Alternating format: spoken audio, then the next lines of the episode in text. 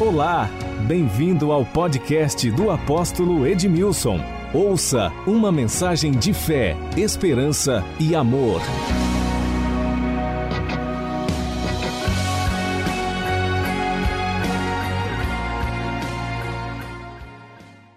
Abra sua Bíblia, Provérbios capítulo 7, a partir do versículo de número 6. Provérbios 7, 6. Estamos quase fechando esta jornada, esta série, a lâmpada do corpo, a janela da alma, que estão os nossos olhos. E a ordem que temos da parte de Deus sobre nós é: levanta-te e resplandece, porque já vem a tua luz. Isto fala de posicionamento para resplandecermos a glória de Deus sobre a nossa cidade, sobre a nossa nação, começando na nossa própria casa. Diz o texto: Da janela da minha casa olhei por minhas grades. Da janela da minha casa olhei através da grade. Vi entre os simples, descobri entre os jovens um falto de juízo, que ia e vinha pelo, pela rua junto à esquina da mulher estranha e seguia o caminho da sua casa à tarde do dia, no crepúsculo, na escuridão da noite, nas trevas. Eis que a mulher lhe sai ao encontro com vestes de prostituta e astuta de coração. Eu quero destacar aqui este versículo de número 7, o versículo de número 6. Da janela da minha casa olhei por minhas grades. Quero que você destaque esse texto, se você tem a sua agenda, se você faz as suas anotações. Esse texto tem falado comigo nesses dias e eu estou fixando o meu olhar na palavra de Deus e bem focado, olhando para Jesus, rumo ao prêmio da soberana vocação que está em Cristo Jesus.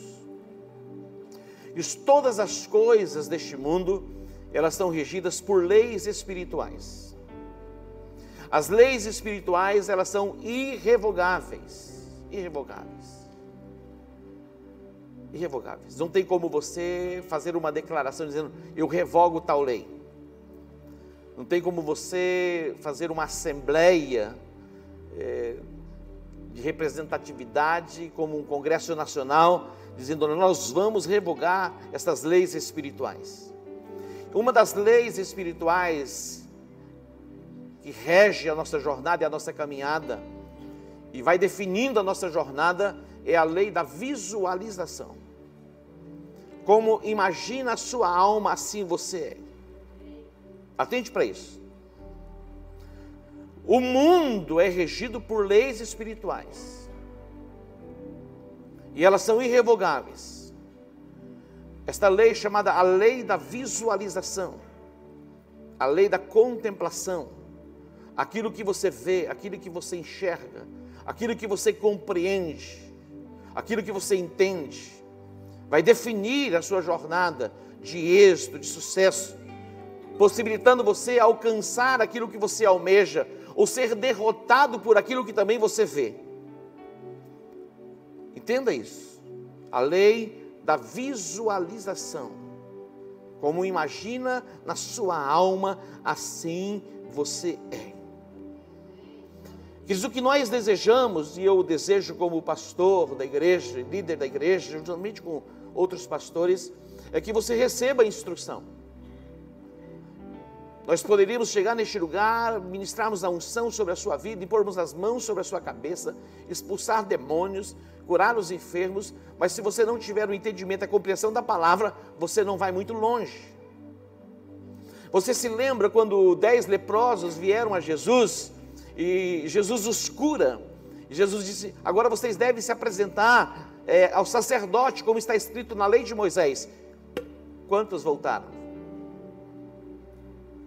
Para agradecer e apresentar-se diante dele, que ele era o sacerdote. Apenas one. Percebe? Então, milhares de pessoas, elas são abençoadas, elas recebem os seus milagres, elas recebem as suas inter, a, a, intervenção divina. É possível que você venha a este lugar, esteja neste lugar pela primeira vez e você vai poder receber aquilo que você almeja receber. É possível? É possível, porque isso você alcança por meio da fé. Por que que Paulo, é, Pedro e João subindo ao templo, a hora nona, a hora da oração, e ali estava um paralítico que pedia esmola já há tantos anos. Ele vivia de esmolas. A expectativa dele era que receber alguma coisa para se manter naquele dia. E por muitos anos, ali ele era colocado e ele pedia esmolas. Mas um dia, Pedro e João entrando no templo, vendo aquele homem pedindo esmola, eles disseram a ele: Nós não temos prata, nós não temos ouro, mas o que temos, isso nós te damos. Existem momentos na nossa vida que o ouro, a prata, corresponde à nossa necessidade.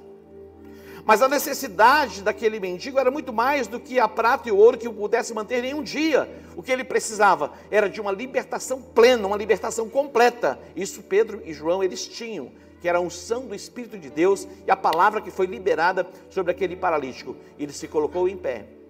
Agora ele já não estava mais lá, pedindo esmolas, mendigando o sustento do dia. Agora ele entrava no templo, saltando, glorificando e exaltando o nome do Senhor. Então o que nós temos é muito mais do que algo que possa te manter por um dia, por uma semana o que nós temos é a palavra de Deus revelada e a unção que vai ser liberada sobre a sua vida para fazer, levar você a caminhar bem, não apenas um dia ou uma semana, mas por toda a sua vida, enquanto você estiver aqui na terra, depois ser levado para o céu. Você pode aplaudir a ele, dizer amém. Diga isso que eu quero. Diga isso que eu quero. Então as leis espirituais, elas são irrevogáveis. Entre nesta dimensão da visualização, da contemplação. Eu sei que na nossa jornada, na nossa caminhada de labor diário, de trabalho, de dedicação, muitas vezes o cenário que a gente vê com os nossos olhos naturais diz o contrário, diz não. E vem aquela voz dizendo: se prepare para os dias mais difíceis da sua vida. Se prepare para as perdas mais terríveis da sua vida. Eu me lembro quando chegou a pandemia, 2020, as pessoas horrorizadas diante desse cenário de paralisação, contemplando e visualizando perdas. Mas o que nós vimos foi a bênção de Deus se manifestando sobre as nossas vidas, nos guardando, nos protegendo, nos levando à expansão, crescimento, frutificação, multiplicação. Foi isso que nós vimos. E é isso que nós contemplamos em 2021. E é isso que nós vamos contemplar em 2022. A influência da igreja. Veja a influência da igreja no Brasil. Contemple a influência da igreja em cada bairro, em cada cidade desta nação. A igreja sendo levantada como uma coluna da verdade, para que, colocando as bases da justiça, para que o nome do Senhor seja exaltado e glorificado através das nossas vidas. Essas leis, elas são irrevogáveis. A lei da visualização. Pare. Entre nesta dimensão. Saia da dimensão carnal. Rasgue os céus. Contemple as estrelas conte-as. Se você puder contar, é Deus dizendo a Abraão, um homem que aos 75 anos foi chamado, e Deus liberou sobre ele a promessa para fazer dele um pai de nações. A Bíblia diz que em Romanos capítulo 4, a partir do versículo 17, que Abraão ele não atentou para o seu próprio corpo já amortecido, nem tampouco para o amortecimento do ventre de Sara. Mas ele focou o seu olhar ele imaginava, ele contemplava as estrelas, entrar nesta dimensão, assim será a minha descendência. Olha que extraordinário. Estava conversando com um pastor amigo meu, o filho dele ainda muito novo, e ele foi surpreendido. O filho fez um projeto para se casar mais para o final do ano, e de repente ele chama o pai e diz: Pai, eu quero me casar ainda este ano. Mas era para o final do ano. E você ainda quer se, já, já quer se, casar este ano. Foi isso que eu quero. E ele veio conversar comigo, falando das suas angústias, porque ele, o desejo dele era fazer uma festa, uma recepção a família, alguns amigos, mesmo que não fosse uma festa grande, mas proporcionar alguma coisa para o filho, e o filho também, né, a, a, condição de poder ter a sua casa, os seus móveis. Ele diz, mas como isso vai ser? Eu disse para ele, ele decidiu casar. Vocês têm ser no coração pais. Ele falou, nós temos pais. Ele falou, então abençoa. E ontem conversando com ele, disse, pai, me chama de pai. Ele falou, pai, Deus nos surpreendeu. Foi além, sobrou. sobrou. Uma pessoa ligou para ele dizendo: Ele tem uma oferta para você.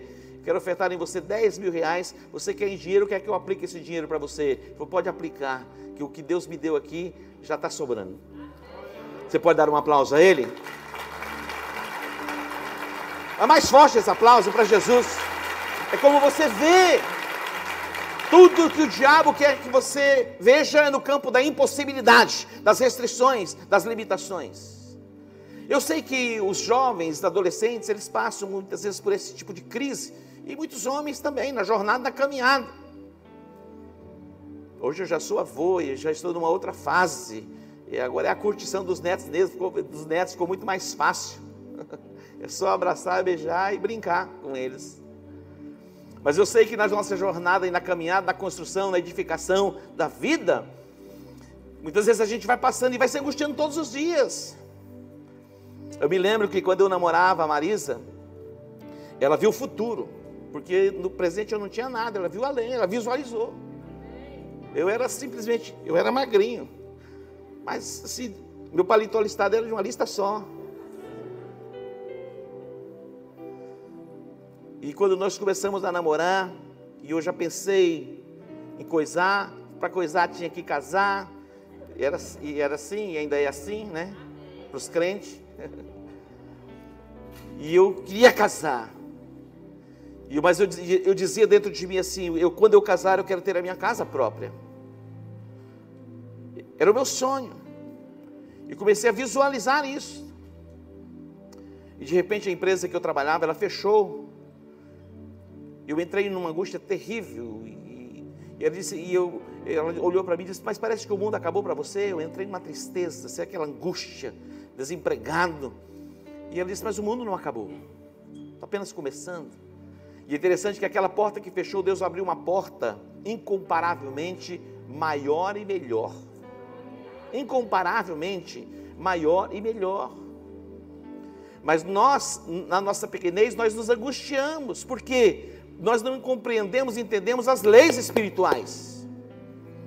Mas eu fui me preparando, eu fui visualizando, eu fui vendo, eu dizia, no dia que eu casar, eu já quero entrar na minha casa própria. E pelo prisma natural era impossível. Daquele, agora tem a casa verde e amarela, tem o, né, o, o auxílio que ajuda na compra, os financiamentos estão fáceis. Naquela época não era assim. Mas quando eu casei, eu entrei na minha casa própria sem financiamento, sem nada. Percebe? Tudo que o diabo quer é limitar você na sua visão espiritual. As leis espirituais, elas são irrevogáveis. Nós estamos tratando aqui de leis espirituais. Então entre nesta dimensão, a dimensão da visualização. Quando você sair deste lugar, interessante, algumas pessoas, elas são sonhadoras mesmo. Né? Eu conheço algumas pessoas assim, mas é maravilhoso você estar perto de pessoas assim, que sonham, que imaginam, que contemplam as coisas.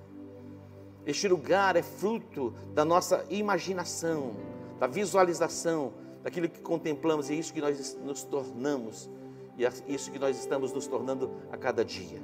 Você pode entender isso? Diga a lei, diga a lei da visualização. Existe uma lei espiritual que é a lei da confissão. Você sabia que o poder da vida e da morte está na tua boca? O poder da vida e da morte está na tua boca. Você fala para a vida ou você fala para a morte? Você fala para a bênção ou você fala para a maldição? É possível que a sua mente ela tenha sido é, é, é, formatada para você pensar de uma determinada forma. Você já viu aquelas pessoas que elas, elas têm muitos bens, muitos bens, mas a mente delas diz que elas não têm nada? Você conhece alguém assim? É impressionante. e elas não desfrutam daquilo que elas têm. Elas vivem assim como miseráveis. É impressionante. Existem pessoas assim, porque existe uma voz que está falando, que está se, está se tornando uma confissão, que está formatando isto na sua mente, e não apenas na mente, mas formatando a sua própria existência aqui nesta terra. Olha só. Se você disser assim, olha, no próximo ano eu vou tirar as minhas férias. Uma voz vai dizer assim: você não pode tirar férias, mas você vai fazer uma declaração: eu vou tirar as minhas férias e no lugar que eu escolher. Aí vem a segunda voz dizendo: mas você não vai ter dinheiro e você vai dizer o quê? Não vou ter. Você vai dizer: o Senhor é o meu pastor e vai ter a provisão. O poder da confissão. Tem uma voz dizendo para você que você não pode, que você não consegue, que você não tem. Não tem, não tem, não posso, não dá, não consigo. Tem uma voz dizendo. E sempre vai falar. Mas a voz que tem que sair de você é a voz da possibilidade. É a voz que está na própria palavra. Você não vai falar de você mesmo, por você mesmo. Você vai falar de acordo com a palavra de Deus. Jesus ele passou por uma figueira e ele olhou para a figueira e procurou frutos na figueira, ele não encontrou frutos. Ele não apenas visualizou, pensou, imaginou, ele falou. E o que ele disse? Jamais alguém coma fruto de ti. Olha o que ele disse. Jamais alguém coma fruto de ti. No outro dia, quando eles passaram pela figueira, Pedro disse: Mestre, a figueira que tu amaldiçoaste, ela secou desde as raízes. Alguém pode dizer, mas é Jesus dizendo, mas olha o que Jesus vai dizer: tende fé em Deus, tende a fé do tipo de Deus. Qualquer pessoa, ou se alguém disser à figueira, ergue-te e lança-te ao mar, não duvidando, mas crendo, assim será. Portanto, você já pode visualizar a sua própria casa você já pode visualizar você dirigindo o seu carro. Você já pode visualizar a sua viagem internacional. Você já pode visualizar aquela viagem que você vai fazer comigo para a Grécia, para Israel, para Jerusalém. Olha aí, quantos crentes para dizer amém? Bater palma para Jesus, dizendo eu creio, eu acredito, é para lá que eu vou. É interessante. Deus pode usar alguém para chacoalhar a gente, para despertar a gente, para ver que é possível. Para mim era inimaginável estar em Jerusalém. Um dia, eu estava conversando com o apóstolo René, ele disse assim: Edmilson, eu quero que você vá a Jerusalém comigo. Isso era junho, era julho. E eu disse: quando? Ele falou: agora em setembro. Julho, agosto, setembro. Eu falei: mas como? Pensei nisso aqui. Ele falou: como? De avião, a gente vai de avião. Setembro eu estava embarcando juntamente com a apóstola, com todas as passagens pagas, e fui para Jerusalém. Percebe? Um dia eu cheguei de Jerusalém, numa sexta-feira, no sábado de manhã, ele me ligou para mim e disse: Edmilson, eu quero que você vá para a Coreia comigo. Eu falei: para onde? Para a Coreia do Sul. Eu falei: quando? Ele falou: segunda-feira. É assim, é? Segunda-feira, falou segunda-feira. Vou te passar um telefone, você vai ligar na agência e vai lá e trata e vai. E eu quero encontrar com você no aeroporto, lá em São Paulo. Meu irmão, segunda-feira eu estava embarcando para São Paulo. Eu peguei um voo, fui para Congonhas. Só que Congonhas não tem voo internacional. Eu sabia que tinha que fazer uma ir para o aeroporto de Guarulhos. Meu irmão, peguei um trânsito eu cheguei por volta de 6 horas da tarde, sei lá que hora que era. Era o único voo que tinha. E o voo era lá 10 e pouco da noite, nem me lembro. Mas para chegar lá, eu cheguei, eu fui o último a fazer, não tinha mais ninguém. Eu cheguei, eles já estavam embarcando. Mas acho que 30 e poucas horas depois eu estava lá em Seul, na Coreia do Sul. Olha só, a sua confissão está limitando você. Tem uma voz dizendo que você não pode, que você não vai conseguir, que este ano vai ser ruim para você. E você está acreditando nessa voz. Liberte-se, dê um grito. Fale, proclame. Proclame. Olha só, o que você precisa já está dentro de você. Basta você reconhecer algumas coisas que você precisa para mudar esse cenário todo que você está vendo, já está dentro de você. Você se lembra daquela mulher que perdeu as dracmas? É uma parábola que Jesus contou. Quantas dracmas ela tinha mesmo?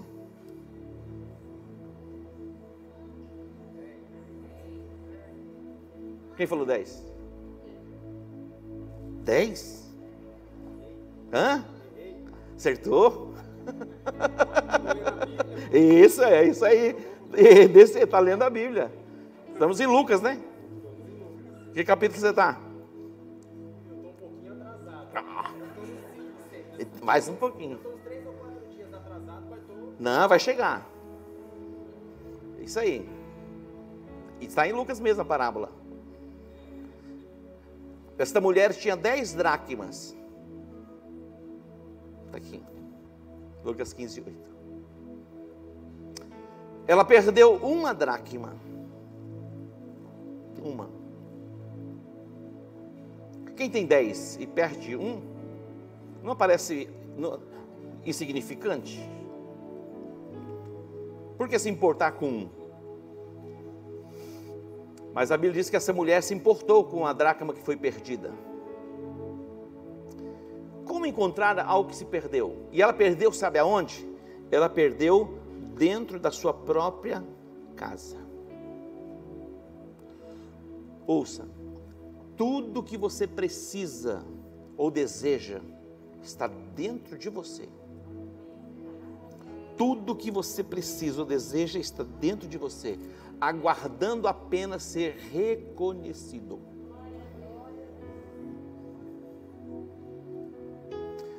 Princípio da visualização. Você tem olhos, tem a imaginação. O princípio da confissão. A lei, a lei do reconhecimento, isso é extraordinário. Mike Murdock, ele escreveu um livro chamado A Lei do Reconhecimento. Eu quero recomendar que você leia. Aquilo que você não reconhece, você não desfruta. Você pode participar de uma reunião poderosa e a unção está sendo liberada. Se você não reconhecer a unção que sai do altar, você não desfruta daquela unção. É apenas um tempo que você está passando lá. Se você não reconhecer a unção que está sobre a vida de um homem de Deus, você não desfruta daquela unção.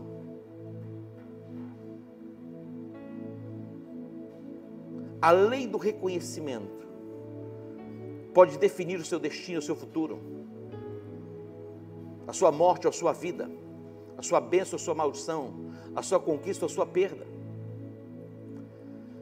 Quando Jesus foi para ser crucificado e foi crucificado, dois malfeitores estavam, um à esquerda e outro à direita de Jesus.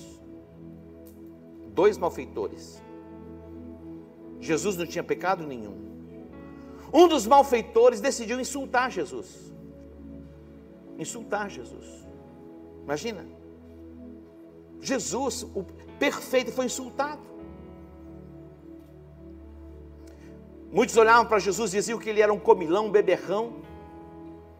Alguns olhavam para Jesus que ele expulsando demônios e ele está expulsando pelo poder de Beuzebu, não é pelo poder de Deus, porque ele é um impostor. E lá estavam aqueles dois sendo crucificados. Um insultou Jesus, dizendo: Se você é o que você está dizendo que é, Salva você e salva nós também.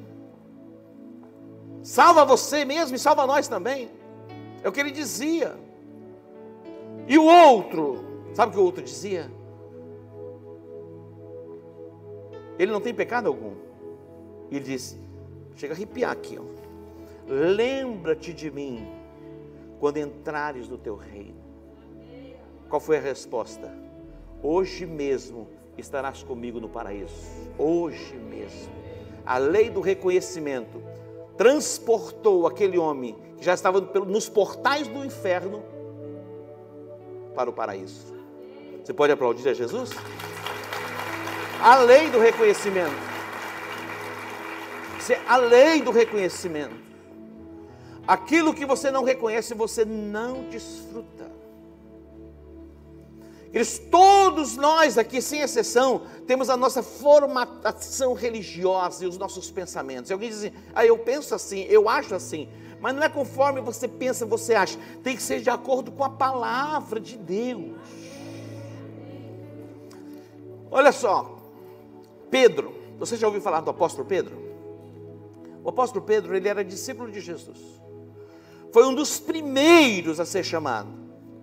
Jesus, ele começou o seu ministério quando ele tinha 29 é, para 30 anos, com quase 30 anos. Ele vai começar o seu ministério. E Jesus, para começar o ministério, ele chamou, ele separou dentre as pessoas 12 homens. E alguns eram pescadores, eles tinham várias profissões. Pedro, Tiago e João, eles eram pescadores. Eles sustentavam suas famílias pescando, era a indústria é, pesqueira que eles tinham. E ele caminha com Jesus, vai receber todas as instruções de Jesus. É tão extraordinário isso. Pedro, ele teve a revelação que Jesus era o Filho de Deus, ungido, o Cristo. Quando Jesus perguntou: Quem dizem os homens ser o Filho do Homem? Capítulo 16 de Mateus, deram várias respostas. Uns diziam é Elias, outros Jeremias, é um dos profetas que deve ter ressuscitado, Jesus pergunta para eles, que caminhavam com ele: Quem dizem vocês que eu sou? Quem eu sou para vocês? E Pedro diz: Tu és o Cristo, o Filho do Deus vivo. Recebeu que? Revelação, luz. E ele caminhou com Jesus.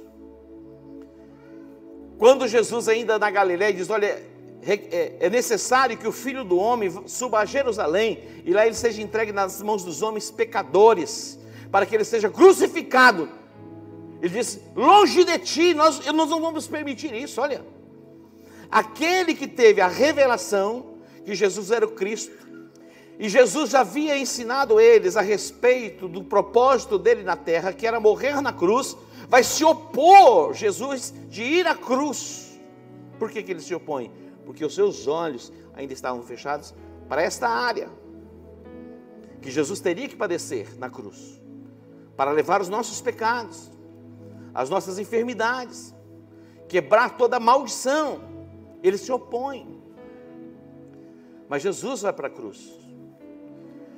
Jesus é crucificado. Jesus foi crucificado na sexta-feira, passou o sábado, mas domingo pela manhã, ao raiar do dia, Jesus ressuscitou dentre os mortos.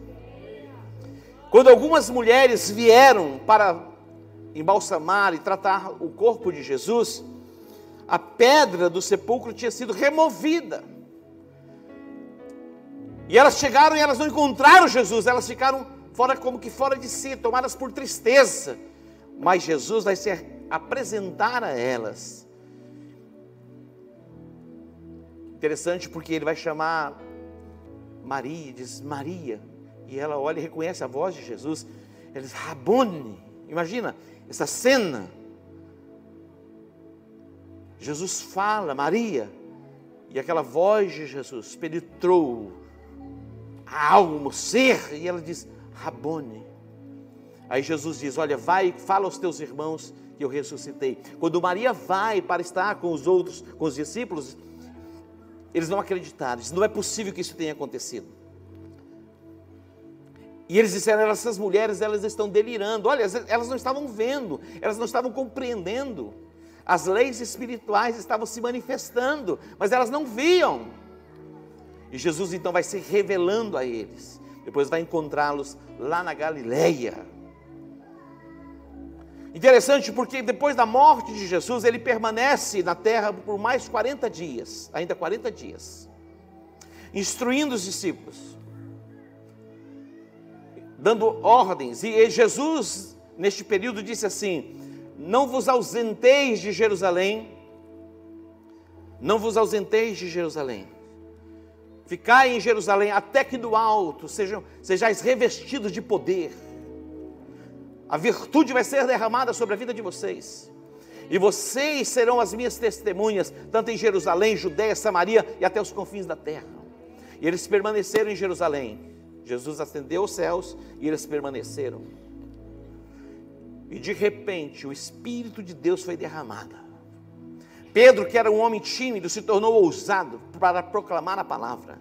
Três mil pessoas são tocadas nos seus corações e declaram que Jesus é o Senhor, foram batizadas.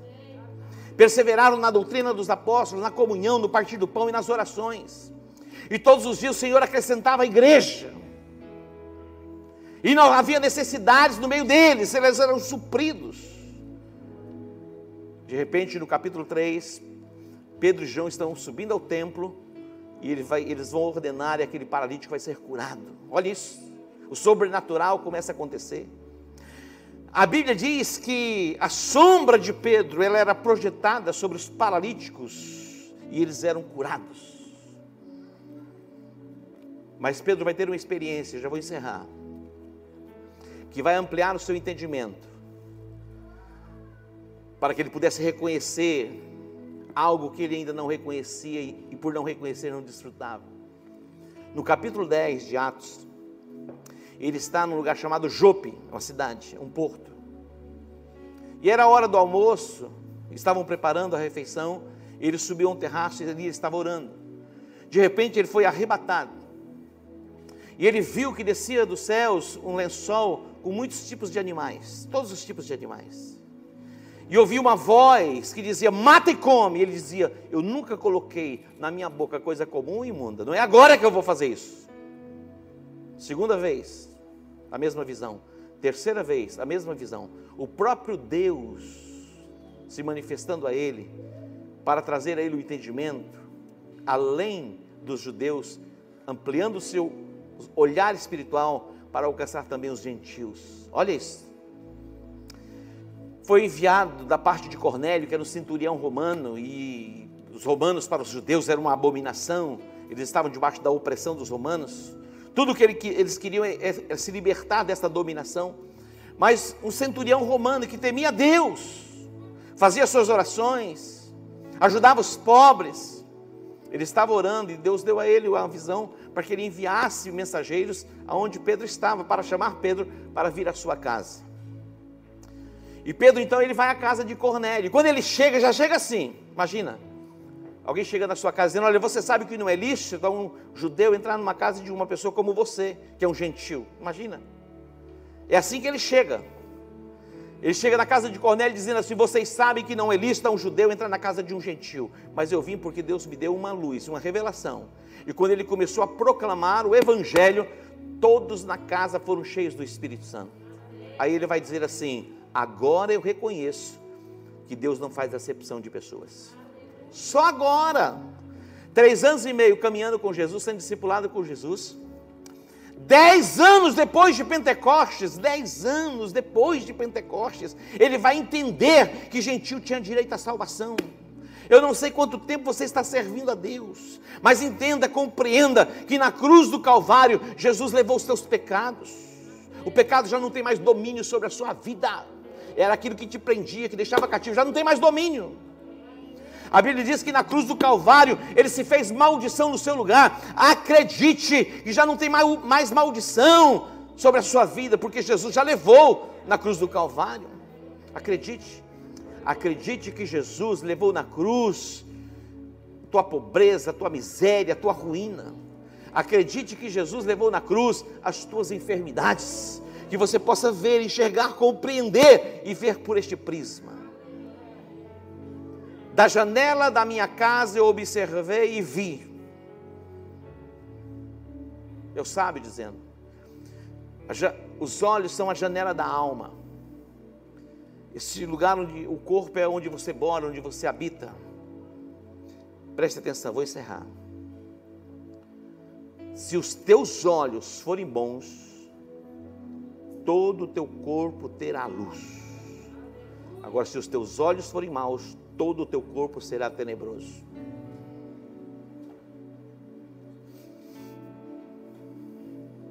Está tão bom, mas se você comer demais, faz mal. Então vou ter que parar. Tem hora que não dá vontade de comer demais, depois você come e fala, pô, por que eu comi assim? Vou parar. Depois a gente vai ampliar um pouco mais. Ainda tenho muito para compartilhar. Mas você vai receber essa mensagem, depois você vai receber a próxima mensagem e vamos completar. E você vai entender essas leis espirituais. A lei da visualização, a lei da confissão, a lei do reconhecimento. E para encerrar, atente para isso. Existe uma lei que é irrevogável, que é a lei da semeadura. Tudo que você semear, isso certamente você colherá. Tem gente semeando vento, quer colher paz, vai colher tormenta. Tem gente semeando contendas e dissensões, vai colher o que? Contendas e dissensões, e não colhe na mesma medida. Tem gente semeando juízo, julgando as pessoas, apontando o dedo, o que vai colher? O apontar do dedo, o juízo sobre a sua própria vida. A Bíblia diz: com a medida que você medir, você vai ser medido. Com a medida que você julgar, você vai ser julgado. Tudo que o homem semear, isto certamente ele ceifará. Você nunca vai colher na mesma medida, nunca. Você vai colher a 30, você vai colher a 60, você vai colher a 100 por um. É assim que você vai colher. Então preste atenção. Observe o que você tem semeado. Tem gente que semeia traição. Verdade.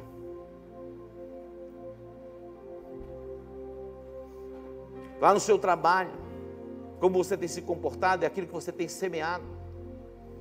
Dentro da sua própria casa, com seus vizinhos, seus colegas de trabalho. Você é o sal da terra, você é a luz do mundo. Que as vossas obras brilhem diante dos homens. Amém? Vamos ficar em pé? Vamos adorar.